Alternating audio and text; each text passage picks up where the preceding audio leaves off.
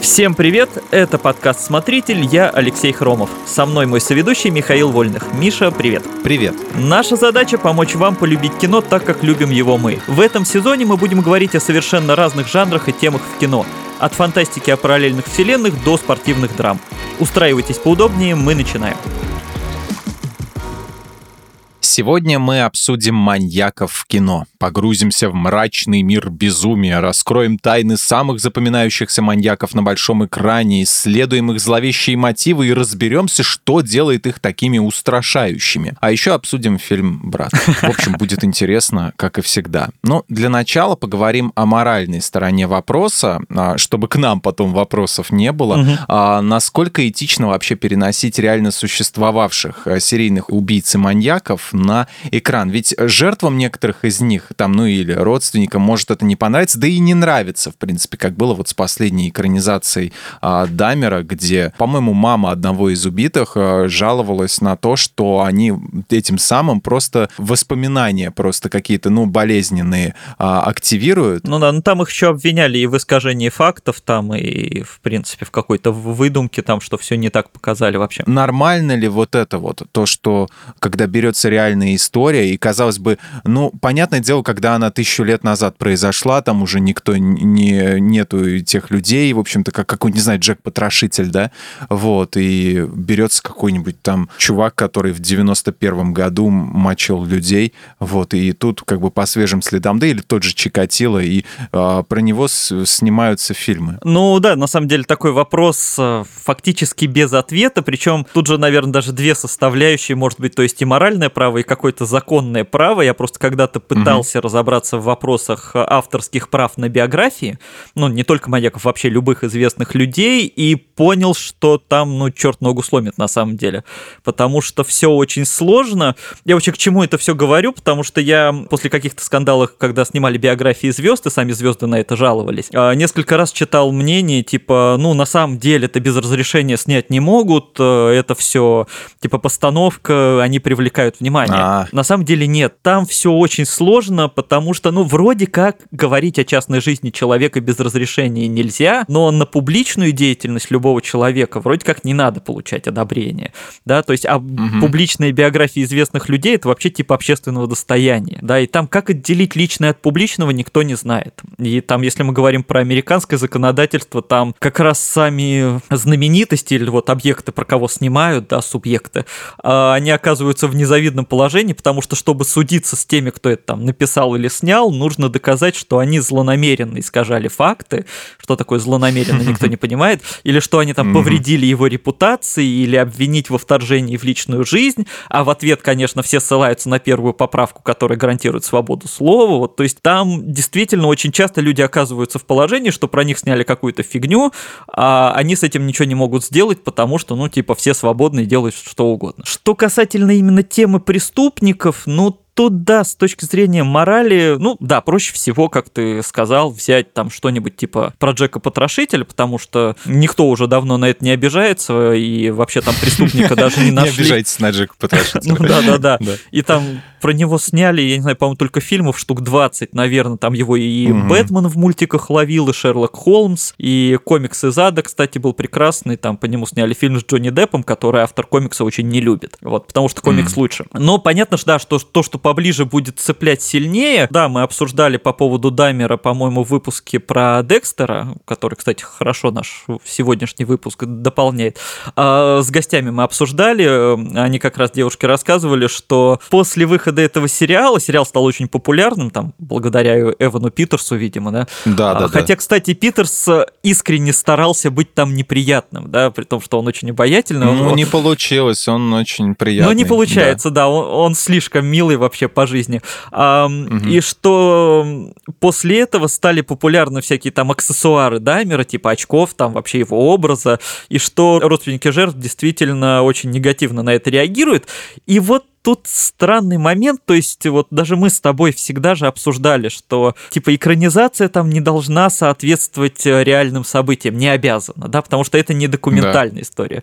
Но в данном случае родственников вроде как легко понять, потому что, ну, у них это личная трагедия, для других это развлечение, и там на Хэллоуин люди ходят в очках и в, там, в каких-то костюмах типа Джеффри Дамера, но это, наверное, я не знаю, как вообще люди себя чувствуют при этом, вот, которые это пережили. И стучаться в дом к родственникам этих жертв. Да, да я не удивлюсь, если такие идиоты найдутся. Ну, я не знаю, тут вопрос, во-первых, вежливости самих авторов, да, а во-вторых, ну, действительно, наверное, только вопрос времени, то есть, когда там будут уже правнуки этих людей, то их, может, это будет цеплять меньше. Слушай, ну вот по поводу идиотов, а, есть даже в Милуоке, Висконсине, а, тур по местам боевой славы Дамера. Даже сейчас можно купить, билет стоит на эту экскурсию 40 долларов для человека. Экскурсия по местам, где он совершал убийство. Пройдитесь по маршруту Джеффри Даммера. И Кошмар, люди ходят, конечно. это популярно среди туристов. Есть мнение, что по этой же причине в Милуоке не хотят устанавливать, устанавливать мемориал жертвам Даммера, потому что это угу. сразу же станет мекой для таких вот идиотов, а, фанатов вот этого вот а, задрота в очках. Вот. И люди читают про таких же убийц а, в ежедневных криминальных сводках своих городов, там, допустим, где-нибудь в соцсетях, да, кто-то убивает людей, они видят, кто-то убивает там детей, похищает, насилует. И также про каждого из них можно снять фильм и сериал, драматизировать события.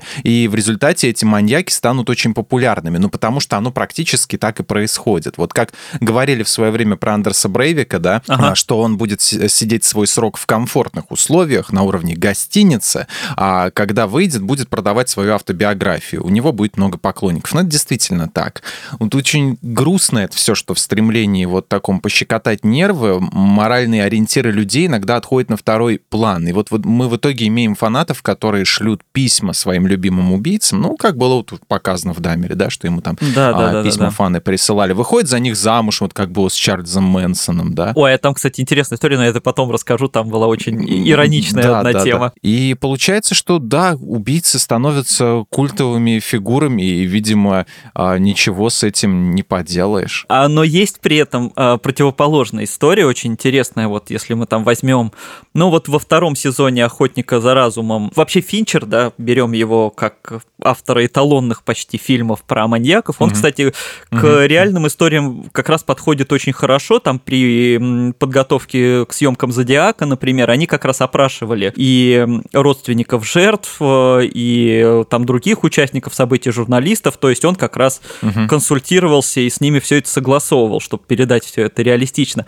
Вот, и когда готовили «Охотника за разумом», там тоже же проводили всякие исследования, собирали реальные интервью с преступниками, реальные дела. И в 2019 году снова открыли дело об убийстве темнокожих детей, которые вот показывали во втором сезоне сериала. Это как бы случилось еще до выхода второго сезона, но до этого выходила еще документалка про эти убийства, и фактически получается, что эта документалка подтолкнула полицию снова открыть дело, потому что там, А-а-а. ну, все не до конца ясно, и полиция благодарила авторов как бы э, этой документалки, что они им принципе, помогли.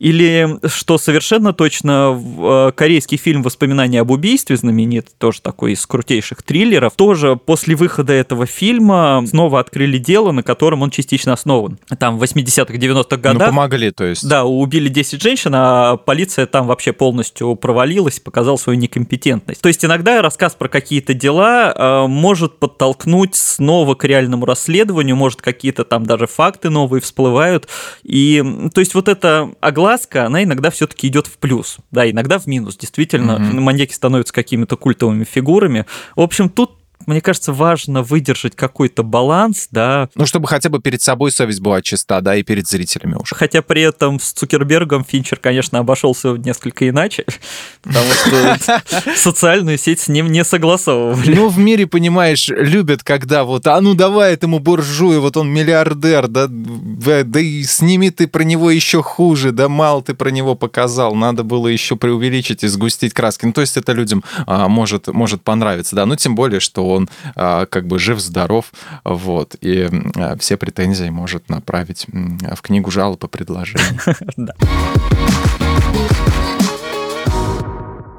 мне вспомнился э, момент из Крика, да, ты уже говорил, что вот э, в Дамера кто-то там в очки вот в эти вот наряжается. Хотя Да, да, да. я не думаю, что кто-то считает этот образ, когда перед ним, ну, вот Трико 3, да, вот представим это, да, на Хэллоуин открывается дверь вот эта Мгм. вот где-нибудь в, в американском э, дворе в каком-нибудь доме, да, и там стоит парень в очках просто белобрысый, и на него смотрит, э, чувак посмотрит, кто открыл дверь скажет, ну и кто ты а, должен быть, вот кого ты представляешь.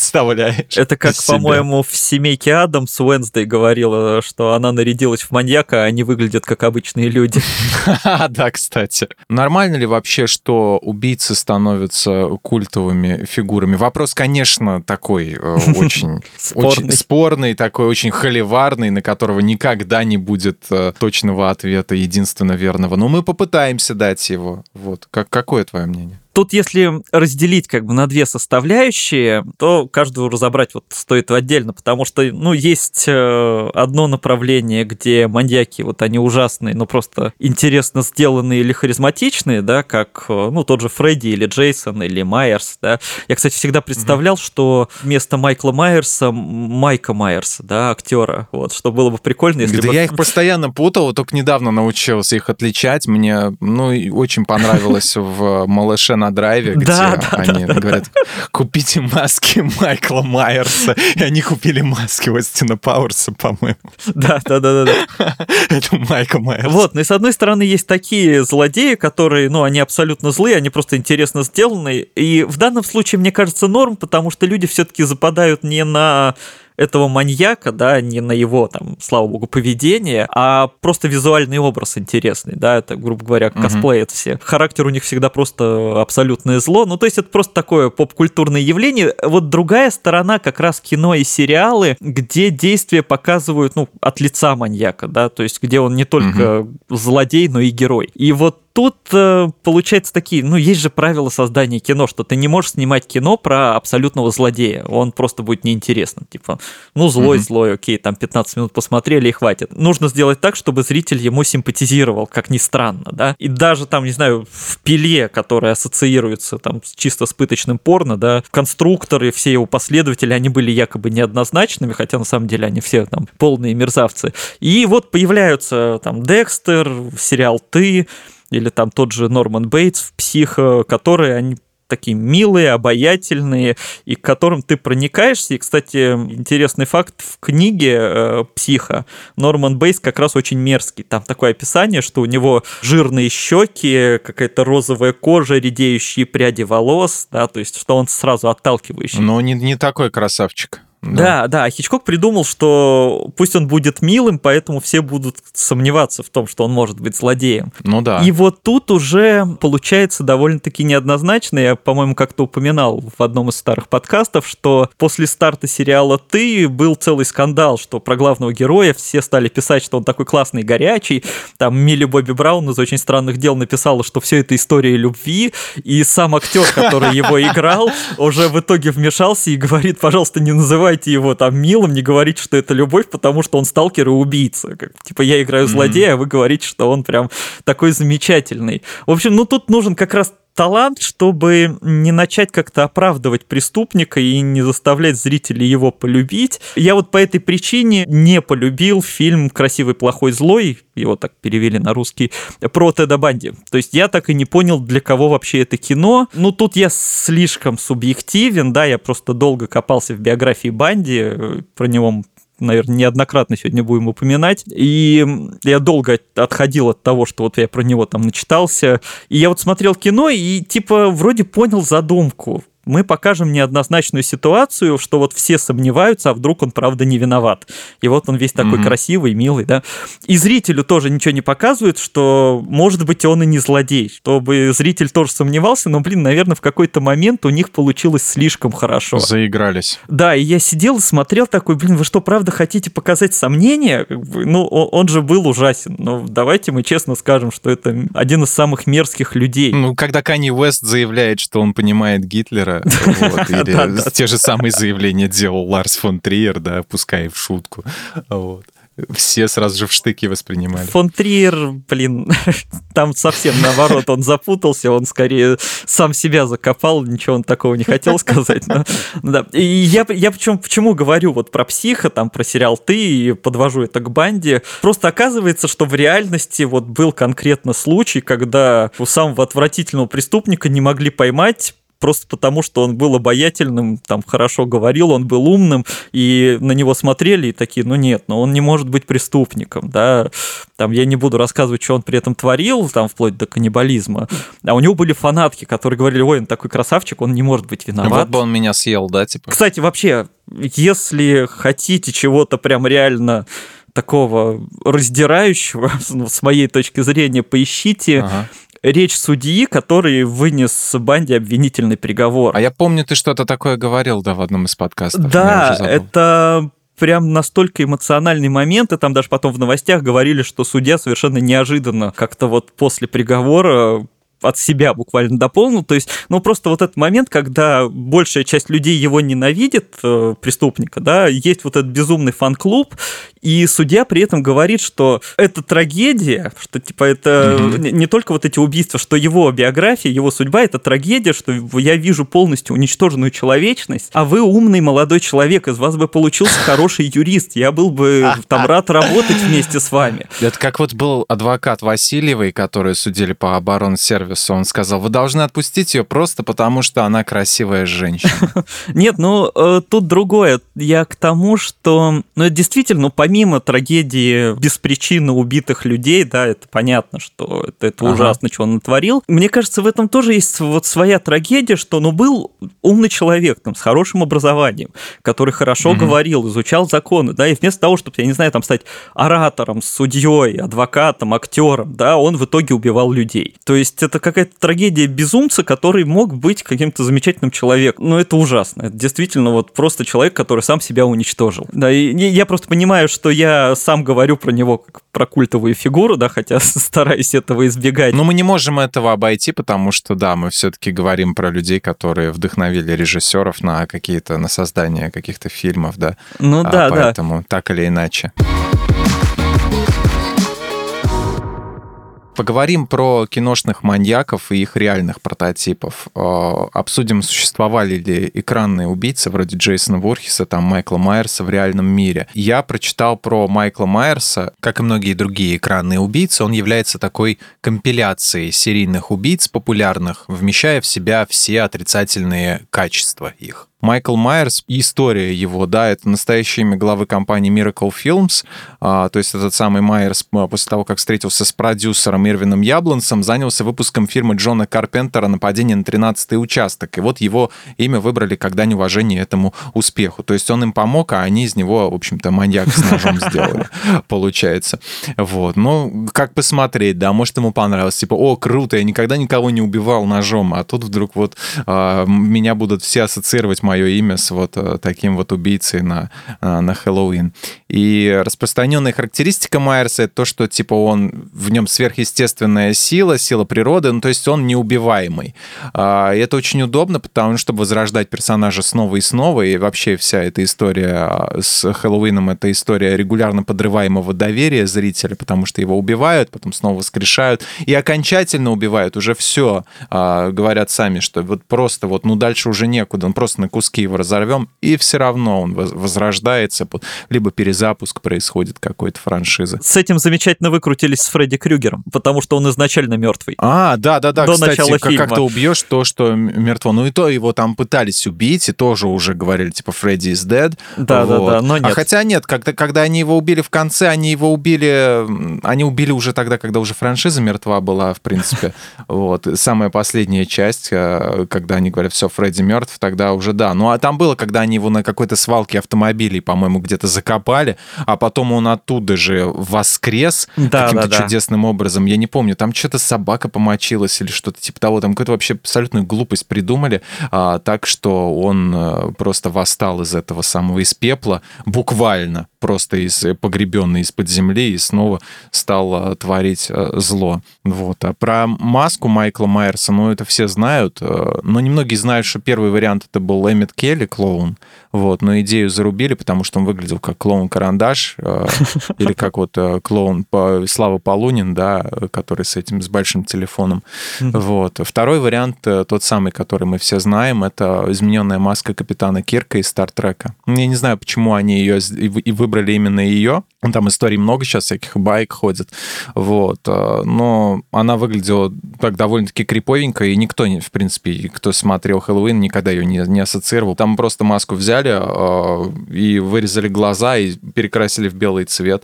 Вот. Но еще, что меня больше всего поразило, когда я начал копаться в маньяках, вот В.М. Варга, да, звали этого персонажа из... Э, из Фарго? Фарго. А, да, да, из Фарго. Да. Его тоже можно назвать каким-то маньяком, потому что он такой злодей. Видно, что Юэн Макгрегор не первый, над кем он издевался, да. да вот, да, возможно, да. он да, серийный такой а, проходимец. А, Дэвид Тьюлис, что удивительно, это Нокс Харрингтон, э, видеоартист из э, фильма «Большой Лебовский». Помнишь, э, когда чувак приходит к мод, и там у нее сидит этот чувак такой лысый, усатый, который хихикает постоянно? А, да-да-да, это он, да? Вот, это, это он, это Дэвид Тьюлис. Вот как, я даже... у меня вообще не ассоциируется, что интересно. У меня тоже не ассоциировалось, я этот шокирующий факт хотел скинуть в наш чат «Смотри». У нас есть чат секретный «Смотри» смотрителя, да, где да, мы да. обсуждаем каждый эпизод Стартрека. Я решил приберечь это все для подкаста, и мне очень нравится перевод этого момента а, Большого Лебовски от а, Сергея Визгунова. Сейчас я включу этот фрагмент. What you do, Lebowski? Чем занимаешься, Лебовский? А ты что, забудь с горы? Просто друг Моди. Да ну, Педрильный дружочек. Отлично. Вот такой вот маньяк а, Дэвид Сьюлис. А, кстати, вот я задумался, что фильм «Крик», он немножко иронизирует же над вот этими неубиваемыми преступниками. То есть, ну, в принципе, даже в Хэллоуине можно же было сделать, что там под этой маской каждый раз был бы новый человек. Да, да, да. да, да, да. Они изначально во, во всех этих ужастиках, что Хэллоуин, там, что Пятница 13 да, берут одного неубиваемого персонажа. Угу. А в «Крике» сделали проще, они просто каждый раз надевают маску на кого-то нового. И, кстати, по-моему, в пятой части Крика на эту тему шутили, что, типа, это у вас провальная франшиза, потому что у вас нет вот этого героя одного, да, который угу. там нету Джейсона там или Фредди Крюгера, а у вас есть только одна маска. А с другой стороны, это как раз спасает эту франшизу, потому что вам не приходится каждый раз выдумывать, а как же он выжил там, да, вы просто угу. передаете там маску какому-то следующему человеку, и, собственно, он может это продолжать. Ну, это такой степ над самими собой собой, получается, был, потому что там показывают э, телефон домашний, просто вот лендлайн. Да, да, да. Вот. Да, да. Но это как понятное дело, что это степ, потому что все понимают, и зрители, создатели, что никто не пользуется ими больше. Вот. Но это такой как бы намек на то, что типа, а мы да, делаем ну, по-прежнему то, что делали. Ну и в шестой части там завязка довольно ироничная. Я не знаю, наверное, слишком новая, поэтому спойлерить не буду, но там тоже... Не, я не посмотрел сам... еще в самом начале меняется просто преступник. Э, вот. Но, в общем, там, там все классно. Короче, шестая часть до сих пор прям держит марку. Mm. Это вообще редко, конечно, для кино, но прям, прям мне очень понравилось. Что тебе удалось э, раскопать по поводу маньяков киношных и их реальных прототипов? По поводу реальных прототипов маньяков, наверное, самое неожиданное, что я понял, что главный злодей психа, то есть Норман Бейтс, и главный злодей из техасской резни бензопилой, то есть кожаное лицо, да, его там звали, mm-hmm. списаны, в общем, с одного и того же человека, да, это был такой Эд Гин совершенно отвратительный человек был, э, убийца, каннибал. Найдите да, его в Википедии да, там... и взгляните на эту рожу, как говорится. Да, и он там чего только не творил. Просто очень интересно, как эм, по-разному можно обыграть э, одни и те же вводные данные.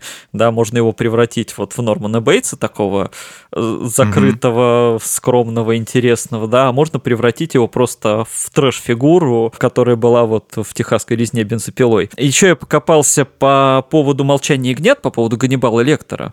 А, там тоже далеко не сразу же раскрылась, потому что Томас Харрис там только спустя много лет рассказал уже о том, э, что послужило толчком вообще для создания там и книги, и вот этого образа. До этого там были разные предположения, с кого он его списывал. Вот. А оказывается, он общался с неким хирургом, э, его звали Альфреда Балли Тревина, я не знаю, там как ударения правильно расставляются, а, которого вот тоже осудили за убийство, и из этого общения сначала зародилась сцена, где Ганнибал расспрашивает Кларису о ее детских травмах. Ну, как я нашел описание вот этого характера этого хирурга, э, что действительно очень многое в лекторе с него списано. Ну, опять же, конечно, когда люди там превращают это в книгу или в кино, они делают персонажа более гротескным, там более там ярким, можно сказать. Да, но вот основа, скорее всего, оттуда. Как я сказал выше, в сериале «Ты» отчасти ссылались на Банди, то есть там не прямо, но намеки такие есть. Заодно давай разрушим одно заблуждение популярное. Очень часто я встречаю до сих пор, что клоун Пеннивайз из «Оно» — это отсылка угу. к клоуну Пога, он же Джон Уэйн Гейси. Да, да, да. Вот, на самом деле это не так. Сам Кинг говорил, что придумал завязку этой истории еще там в какие-то годы, когда, короче, Гейси еще не арестовали, когда не было ничего известно. И какого-то авторского упоминания о том, что это как-то связано с Пого, вообще нигде нет. Угу. Так что тут проще считать это там совпадением или выдумкой, просто это примерно в одно время произошло. Я страшных клоунов тоже много изучал, потому что я их дико боюсь. Вот. И, к сожалению, я нашел много достаточно жутких примеров там поведения людей в костюмах клоунов. И, кстати, на, на самом деле, я вот сейчас ты рассказывал все это, я задумался, что очень хорошо, что франшиза Хэллоуин не связана с клоунским лицом, а то еще 10 там или сколько там этих фильмов про маньяка-клоуна я бы, наверное, уже не выдержал. Вот. А так там, конечно, всякое было. Там в 90-м году, например, такое было известное в Америке дело. Женщина просто открыла дверь своего дома, а на пороге стоял человек в костюме клоуна, он выстрелил ей в лицо и уехал. Mm-hmm. Вот. И поймали убийцу через 27 лет только. Это оказалась любовница ее мужа. Вот. А. Или был еще такой христианский клоун Клутца, который эм, там организовывал походы для детей, там церковные вечеринки, там всякие праздники. Mm. Ну, в общем, оказалось, что он был педофилом. В общем, жутких клоунов слишком много. Удивительно. Да-да-да. Еще по поводу реальных прототипов, ну, граф Дракула, да, граф Влад Цепиш, который реально существовал, и, собственно, да, из, из да. него отчасти зародился Дракула. Я из да. улицы Сезам вспомнил, или из, из Маппетов, где он был, вот тот, который считать учил. Six! Six beds! Seven! Seven beds! А, а, а, а! Почему после всех зверств, что вытворял Чарльз Мэнсон и его семья, вот тот самый Голливуд, который в том числе от него и пострадал, начал посвящать ему фильмы и телесериалы? Что за аномалия, что за парадокс такой? Он просто во многом оказался, знаешь, такой рок-звездой среди маньяков, то есть очень киношная история, очень необычная, но еще и тот случай, когда действительно в ситуации зацепила сам Голливуд, а они любят копаться там в своих историях. Да, если вдруг mm-hmm. кто-то не знает, банда Мэнсона убила Шерон Т Тейт, это актриса, жена Романа Полански, угу. и вообще всех, кто там в ее доме находился в тот же вечер. Ну и плюс про Мэнсона еще есть такая фраза, что это человек, который убил 60-е. То есть э, он показал, что любая культура, даже самая положительная, типа хиповская культура, которая всегда вот make love not war, да, вот это все добро-добро, ну, да, да, да. в руках неправильного какого-то лидера, человека превращается во что-то жестокое и отвратительное. Да, да достаточно посмотреть какую-нибудь документалку про Вудсток тогдашний, и чтобы понять, что хиппи — это далеко не такие как бы ангелочки, да, ну что это просто, ну, весь фестиваль был, это просто какие-то гразные свиньи обкуренные а, под, под кислотой. Ну, то есть ничего там такого особо привлекательного нет, и что приумножил, такой. Да, да, да, как дед из этих из Симпсонов была же из серии, где он рассказывал про то, как, говорит, фараоны мочили хиппи, говорит, о, это было замечательно. По сути же, семья Мэнсона, они особо не отличались от всех вот этих коммун, а, но mm-hmm. просто в остальных случаях, да, вот они пару лет э, тусили, потом взрослели там и расходились по домам, не знаю, там, растить этих детей общих ну, и да, да, да. лечить болезни, которые нахватали. Вот, то есть это вроде все было просто, это все было такое взросление проходящее. А Мэнсон mm-hmm понял, вот, что именно в этот момент на этих подростков очень легко повлиять. Да, и получается, что это такой ну, необычный маньяк, который вроде сам никого и не убил. Там есть несколько спорных моментов, есть какие-то подозрения, что он все-таки убивал. А один, кстати, есть очень ироничный момент. Э, там, собственно, его банда, вот они же наркотики еще продавали, они обманули наркодилеров, там да. взяли у него да, товар, да, да, не заплатили. История. Потом приехал Мэнсон и его, типа, убил. И долгое время считали этот случай единственным подтвержденным убийством, которое Мэнсон сам совершил. А на самом деле оказалось, что этот дилер остался жив и просто очень-очень долго скрывался от всех, вообще нигде не светился. И, то есть спустя А-а-а. годы выяснилось, что его никто и не убил. С Мэнсоном в данном случае я вообще убежден, что, ну и вообще многие эксперты придерживаются той же точки зрения, что он как раз не был маньяком, безумцем, одержимым и так далее. То есть это такой просто вот маленький, причем в самом буквальном смысле он был очень низкого роста, э, маленький несчастный человек. Э, там я опять же не буду подробно про его биографию, это очень надолго растянется. Если в двух словах, с детства все было очень плохо, матери было на него плевать, она его там то отдать, то продать пыталась, и он с самого детства сидел в колониях. И в какой-то момент он вообще просил его не выпускать, потому что ему в тюрьме было жить проще, чем на воле. Его чуть ли не силой mm-hmm. там освободили. И еще он в этих колониях понял, что очень удобно вести себя как сумасшедший потому что тогда ну, к тебе меньше претензий. Ну да, да. А дальше, если вот проследить, то есть я когда начинал копаться в его истории, я думал, что, ну, реально, это какой-то одержимый маньяк. Когда я вот во всем этом для себя разобрался, у меня наступило осознание, что это, как, это чистый криминал, расчет и месть. То есть э, почему произошло вообще убийство, вот это самое жуткое э, с Шерон Тейт, вот со всей этой историей. А, он же был знаком с барабанщиком группы Beach Boys. И он познакомился с группой, они обещали выпустить его песни, потому что он, как и все, играл на гитаре и пел. Потом что-то не сложилось, и вообще он, на самом деле, не очень талантливым был. И там какую-то песню даже его записали э, в исполнении Beach Boys, но там почти все переписали, ему ничего не заплатили, он очень обиделся, даже с кем-то подрался. Вот, и еще он познакомился с продюсером продюсером Терри Мелчером, который обещал ему, собственно, помочь в раскрутке. И самый главный факт и сюжетный поворот, Роман Поланский и Шерон Тейт жили в доме, где до этого жил этот самый продюсер. Вот, Мэнсон знал, как бы, что, они, что, что он уже переехал, но, видимо, очень ему хотелось показательно отомстить, да, что его бросили, значит, с, раскрут... с раскруткой его как рок-звезды, а, ну вот он такой, значит, сотворил свою банду туда отправил. Почти все остальные преступления его банды это а, либо разборки из-за наркотиков, которые они покупали, продавали, либо попытка уже скрыть предыдущие преступления, они пытались а, оставлять какие-то надписи, чтобы свалить это на темнокожих радикалов. Вот. И получается, что вся эта история вот с хелтер-скелтер, содержимостью, это просто метод влияния на последователей. То есть даже mm-hmm. психолог ФБР, который с ним общался в тюрьме, тюрьме, э, писал потом, что в конце интервью я ему сказал, Чарли, ну ты же во все это не веришь. Типа, это просто секс, наркотики и рок-н-ролл. И Чарли просто в ответ засмеялся. Но во всей этой истории вот для меня есть одна очень ироничная деталь. То есть Мэнсон не сумел стать там какой-то рок-звездой, символом поп-культуры или что-то еще, и он якобы всю жизнь с этим вот мейнстримом боролся. А потом, если можно так сказать, он стал как раз самым попсовым маньяком в истории. То есть про него снимают кино, пишут песни, книги, все что угодно. То есть он реально стал тем, против чего он всегда выступал.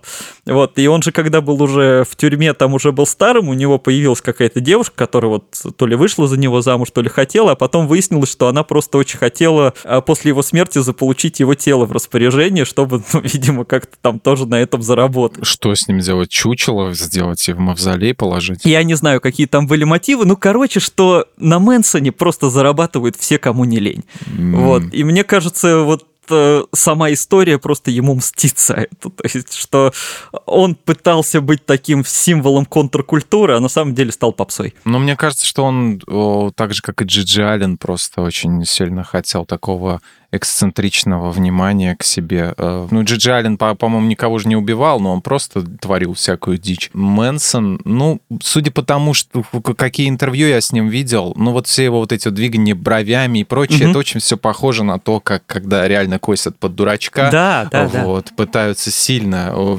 изобразить из себя невменяемого. Я уверен, что когда выключалась камера, он а, просто выдыхал, просто как, как, как актер, да, с, с, выходил из роли, и все. То есть это все как бы бы такое, мне кажется, показное, больше внимания хотел. что все-таки такого привлекательного в фигуре Джеффри Даммера, которого мы вначале упомянули, э, что его история вообще так любят переносить на экран? Почему его история так привлекательна? Ну, он такой абсолютно простой чувак э, из, из провинции вот, у которого не было тоже никаких талантов особо. Что привлекает так сильно? Именно его вот эта вот криповость внешняя? А, не, а мне кажется наоборот. Но внешне-то он как раз максимально какой-то серый и скучный человек, как и большинство вообще маньяков, да. Ну, может, это и вдохновляет? Мне кажется, что в этом случае важна не сама фигура Дамера, а то, что происходило, и то, что не происходило, как ни странно. А, то есть самое, мне кажется, жуткое вообще в этом маньяке тот факт, что его толком никто не искал. То есть обычно, угу. ну, условно, раз расследование, как идет, там есть жертвы, ищут преступника, и там потом по каким-то деталям там что-то находят. А тут же, получается, его сначала почти случайно там поймали, а потом уже угу. начало, значит, всплывать, что он натворил. И это как-то очень жизненно, и от этого достаточно страшно. И плюс к этому, наверное, примешивается, что это достаточно социальная история, потому что его не искали, потому что он убивал там темнокожих гомосексуалов, ну и каких-то людей, на которых полиция не любит обращать внимание, да, угу, и угу. просто все старались максимально игнорировать то, что происходило. То есть, ну вот, по крайней мере, для меня эта история вот такая выделяющаяся из общих, что действительно, короче, его могли еще долго не поймать, если бы не несколько случайных совпадений, да. И угу. вот, наверное, это как-то важнее, да, мрачнее.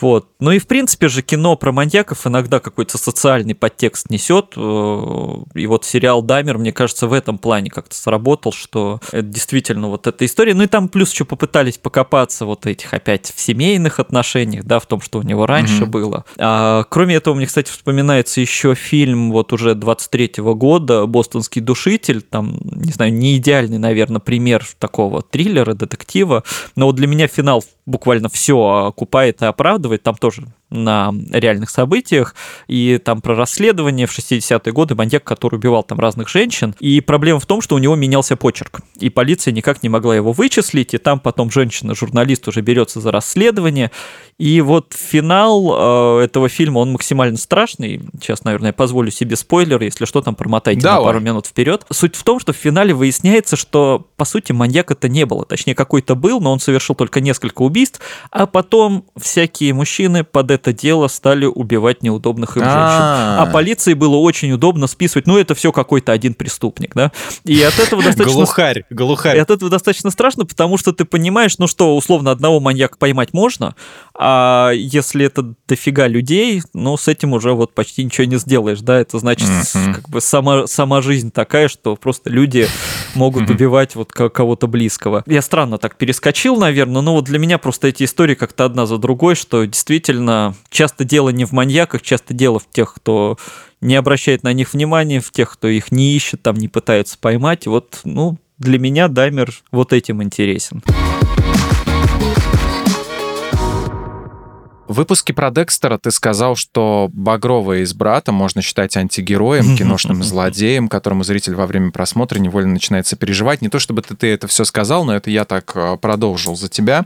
Вот. Ты сказал, и мы очень быстро ушли на отбивочку, вот. Но мне хотелось бы в этот раз продолжить, вот, и рассмотреть, а подходит ли персонаж Бодрова под критерии маньяка. Вот, на мой взгляд, а, все-таки э, подходит, потому что когда ты сказал, что он, в принципе, у него может быть что-то не так с башкой, я, я понял, что, э, скорее всего, большинство из нас смотрели «Брата» ну, неправильно, потому что э, Балабанов никогда не снимал фильм про каких-то там супергероев, да, там про Саню Матросова, да, и про да, каких-то да, да. Крутых чуваков. Это всегда был герой проблемный, то есть э, неоднозначный, и никогда не было никаких у него правильных мотивов. Ну, то есть чувак заходит э, просто в комнату на наполненную людьми, да, и вот сидит у него брат. И для него вот эти вот остальные люди — это просто мишень, как в тире. Вот он просто их, как собак, всех убивает. А человек, который вообще, в принципе, с такой легкостью убивает, он, ну как, как его можно считать каким-то нормальным, вменяемым человеком, да?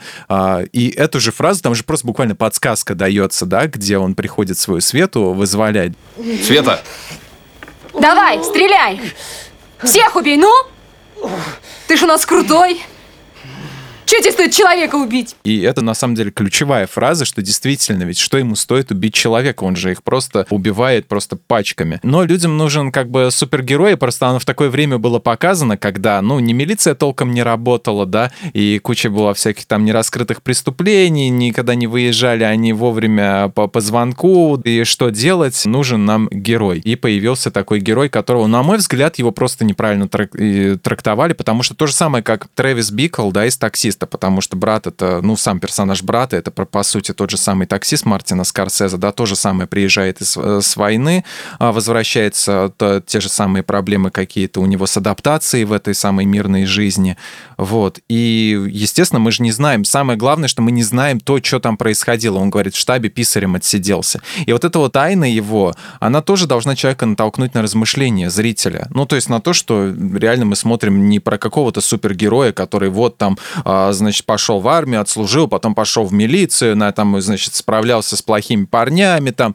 сажал всех в тюрьмы. Нет, у нас есть большой пробел, мы о нем ничего не знаем. Это вот как вот персонаж Рэя Лиоты в «Славных парнях», да, да а, про да, которого да. говорят, типа, вот он все время молчит. Но про него так говорили, потому что в самом фильме нельзя про него сказать, что он все время молчит, он все время за кадром болтает и болтает. Он весь фильм просто болтает, а потом, когда он уже начинает там увлекаться кокаином, он болтает еще больше.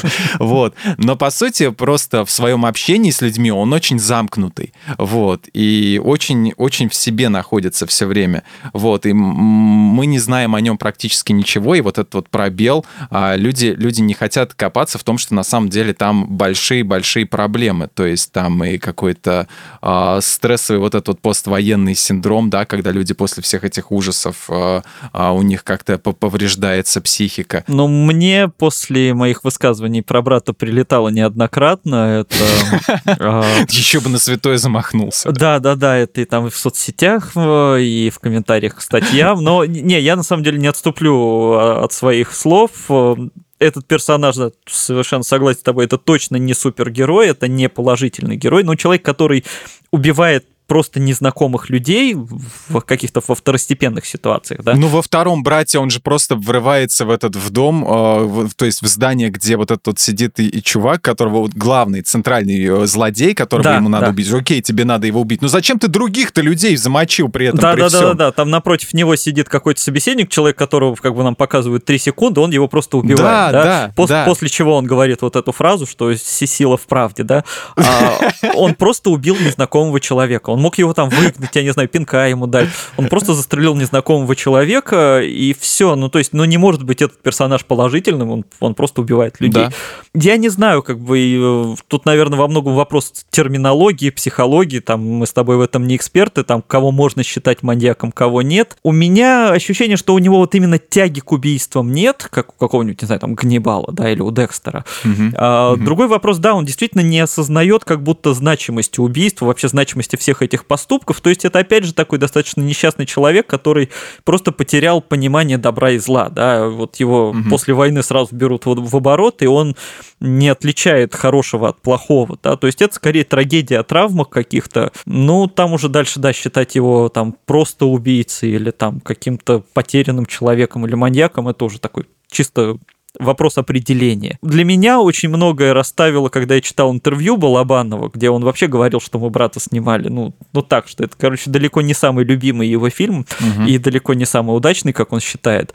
Вот, так что да, скорее это переосмысление вот этого ПТСР там или какого-то синдрома после войны. Да, да, да. Да, а не попытка показать, что вот есть такой мега справедливый какой-то чувак, который придет и наведет порядок. Ну, то же самое, как фильм Морфий. Ты же не можешь сказать, что главный герой там очень положительный, просто это герой очень, очень уязвимый и э, очень несчастный. Ну, а, да, поэтому, да. да, поэтому трактовать э, все очень однобоко не стоит. На мой взгляд, просто отношение к нему особенно поменялось э, к брату, как к супергерою именно после фильма «Брат 2». Здесь во многом он, конечно, и повлиял и на идеологию, и на политику. В общем-то, лучше бы и вторую часть и не снимали, потому что она уже, во-первых, не выглядит как фильм Балабанова, она слишком ну, она по, по картинке даже какая-то слишком красочная, да? Да, и да, да. то месседж, который там подан, он, в общем-то, это как такой какой-то э, фанфик с, по собственному произведению получился.